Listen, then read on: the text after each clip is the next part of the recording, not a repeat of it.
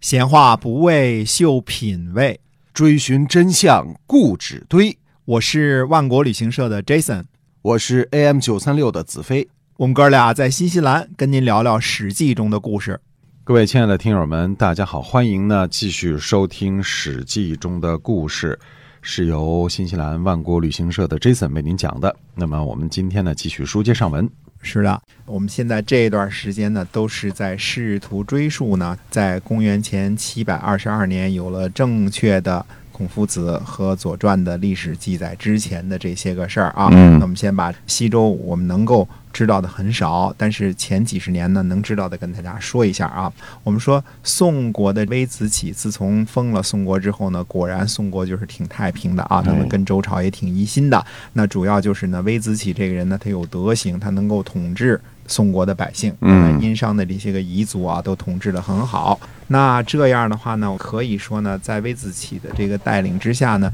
宋国呢基本上是平平稳稳的，没有什么太多的事儿啊。术士的时候呢，就传到了一位叫宋宣公。到了宋宣公的时候呢，出了一件事儿，嗯，就是在他临死的时候呢，他出了一件事儿啊。宋宣公出了件什么事儿？他临死的时候呢，没有把位子传给自己的儿子，而是传给了自己的弟弟。他当时还说了一句话，他说什么话呢？父死子继，兄终弟及，天下通义也。那就是什么意思呢？就是我们要看一点中国的男性社会或者叫夫权社会的这个继承制度的两个最主要的形式，叫做父死子继，兄终弟及。嗯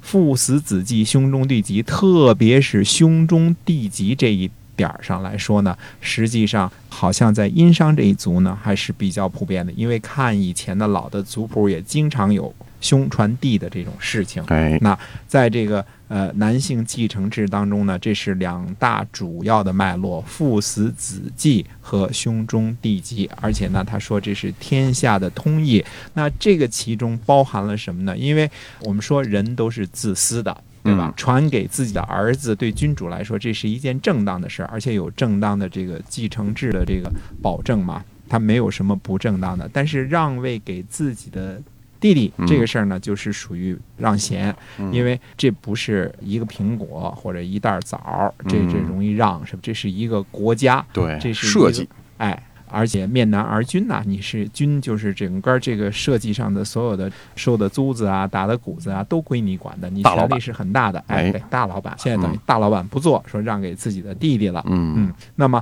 他让给的自己的这个弟弟呢，就是宋穆公。所以，君位是传给儿子还是传给弟弟啊？这是中国父系社会继承制度当中的大事儿。嗯啊那另外一件大事是什么呢？就是是传给嫡子还是传给庶子？那就是传给正妻生的儿子还是传给非正妻生的儿子？嗯妃子啊，或者嫔妃啊，甚至是侍妾啊，传给他们的儿子呢，这是继承制度、君位继承制度当中的另外一个大事儿。嗯那么第三件大事儿呢，就是君位呢是传给长子还是非长子，那就是选长还是选贤这件事情啊，这是继承制度当中的第三件大事儿。非常可惜啊！看看中国几千年的这个传承历史啊，似乎呢没有一个特别明确的像英国王室的这个顺位继承制这么一个写下来的特别死的一个标准啊、嗯就说我们中国人呢呃有大的原则，小的地方呢他也能灵活掌握。啊啊，那这个地方呢，我们不那么死板啊，这是我嗯们嗯灵活好的地界儿。它不好的地界儿呢，就是说没有一个特别明确的一个制度，该怎么样是继承顺位制。啊哎，那我们有现在，点模糊，哎，你看英国它专门有顺位继承制的法律，嗯规定了怎么着算怎么算，这时候就该威廉了，这时候就该哈里了，这时候就该波特了，嗯哎他都写的挺清楚的啊。对，哪个坑里是哪个萝卜，他嗯他明白是吧？嗯他不可能对坑里长不出白菜来，他都弄得挺清楚的啊。哎，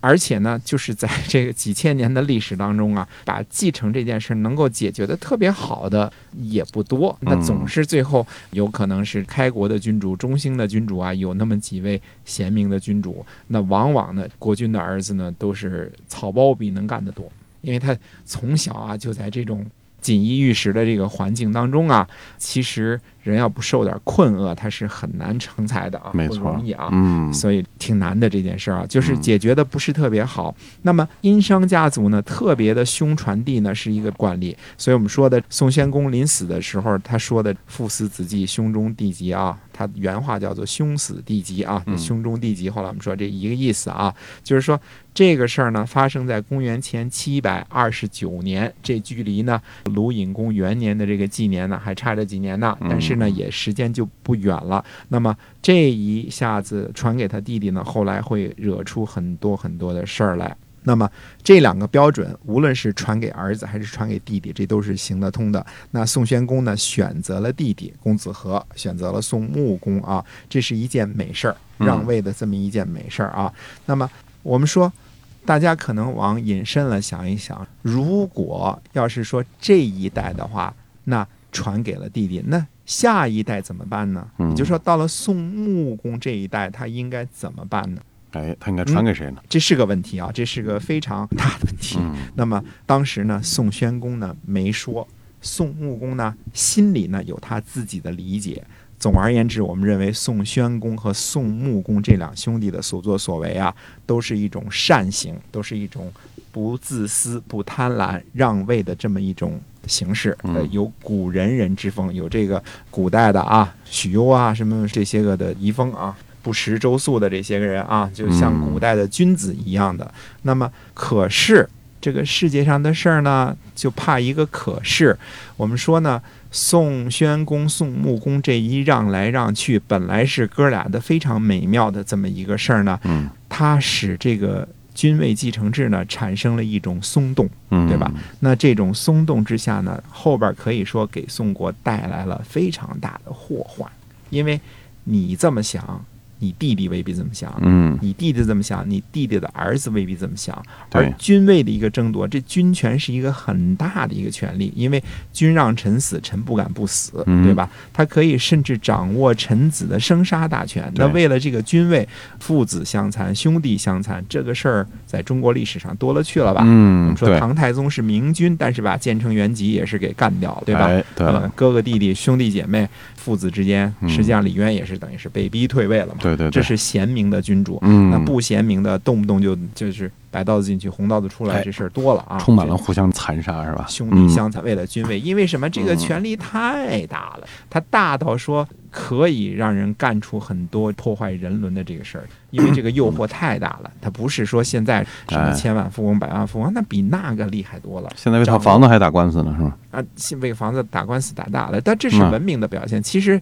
我们不要忌讳这个事儿，打官司是件好事 儿啊。有的时候啊，不是说不打官司就好，嗯你表面上和为贵，还不如有时候打打呢，对吧？哎，对，但是这件事实际上给宋国呢产生了非常非常的深远的政治影响。不过这个事儿呢，要等到后来宋穆公临死的时候再叙述了。那宋穆公在临死的时候就已经到了公元前七百二十年了。我们说公元前七百二十二年呢，那对于学历史的人来说，或者对于喜欢历史的人来说，那就是。像黑暗的中世纪变到了文艺复兴那么的不一样，就是一道曙光出来了，就照亮了整个的历史的这个。我们说这个事情啊，就是自从公元前七百二十二年这一年鲁隐公元年之后，我们对后边这段历史知道的非常非常的清楚，而且好多是特别细节的事儿，细节到一个人的神态，细节到一个人处事的一个方法，很多小人物。怎哎么做的？在战场上什么样的表现？他的风度怎么样？他的盔甲怎么样？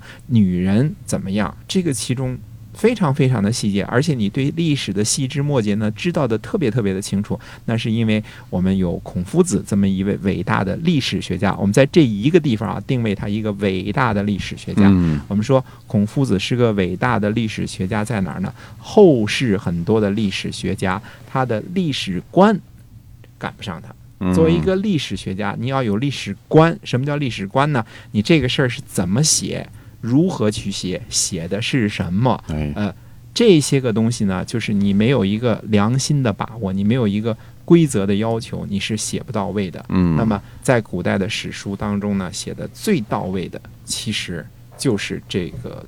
春秋》和《左传》，嗯，它比后世的很多历史写的都到位。当然，我们说不是说后边的人文采不好，这个技术水平不够啊，而是说政治环境产生了变化了。嗯，啊那么，呃，大家知道秦以后呢，我们开始了这个中央集一权制。我们这一个国君的权力已经挺大了，后来我们又把这些国君的权力都集中在皇上一个人手里了，对那就是更大更大的权力。那这个时候，人有了权力之后呢，他的腐败的样式呢是多种多样的，其中就包括言论的腐败和历史的腐败。嗯，嗯，我有了最高权力之后呢，把我们家族谱给我改一改。改了，嗯，我们家这个历史上什么有过捡破烂儿的，有过什么嗯偷杀东人西放的火的，都给他那个什么。我们以后会说很大的一个话题，就是赵氏孤儿，嗯这是最精彩的一个下边。精彩到什么地步？就是几千年来，包括司马迁都被蒙在鼓里。我们一直传颂这个赵氏孤儿的故事，不嗯，过背后是一个极大的阴谋。我们说，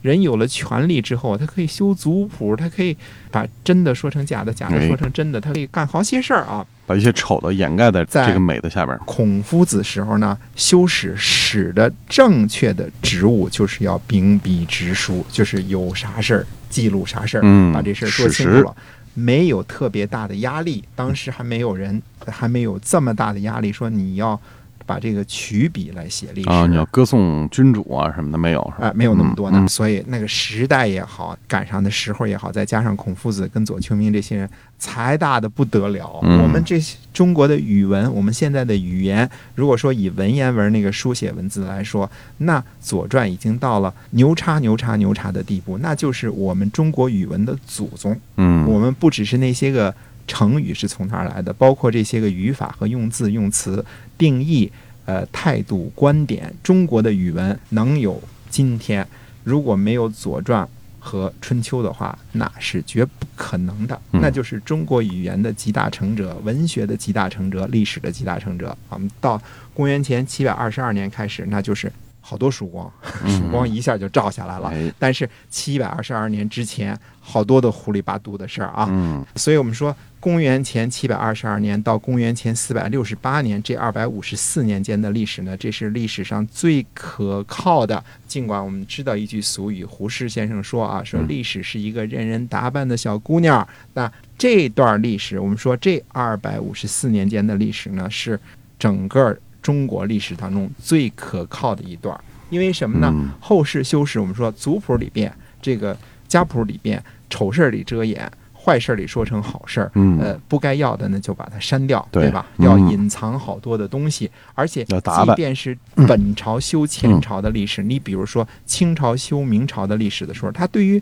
明朝末期这段历史怎么写呀、嗯，那一定是取笔，对于努尔哈赤这些个爱新觉罗氏不利的任何的东西，那都给它搬过来、搬过去、哎反过来、反过去你，涉及到自身了嘛？哎嗯，就是可能前朝你比如怎么打元朝的时候还能稍微秉笔直书一点儿，而中期还能秉笔直书一点儿，但是越往后这个跟本身利益相关的时候，那就不可能秉笔直书了嘛。对了，所以大家都不看本朝修本朝人的史，都看本朝修的前朝人的史，就这种科学观呐、历史观呐、孔夫子有，孔夫子的学生弟子左丘明们也有。嗯，但是除了这些个人之外，那后世很多很多代那都赶不上了，那就差得多得多得多了啊！啊，那段历史是没有被打扮过的历史。对、嗯我们说孔夫子啊，萧山春秋啊，嗯萧山春秋的意思啊，指的是萧竹简和山竹简，它不是指的是我们现在这个萧山。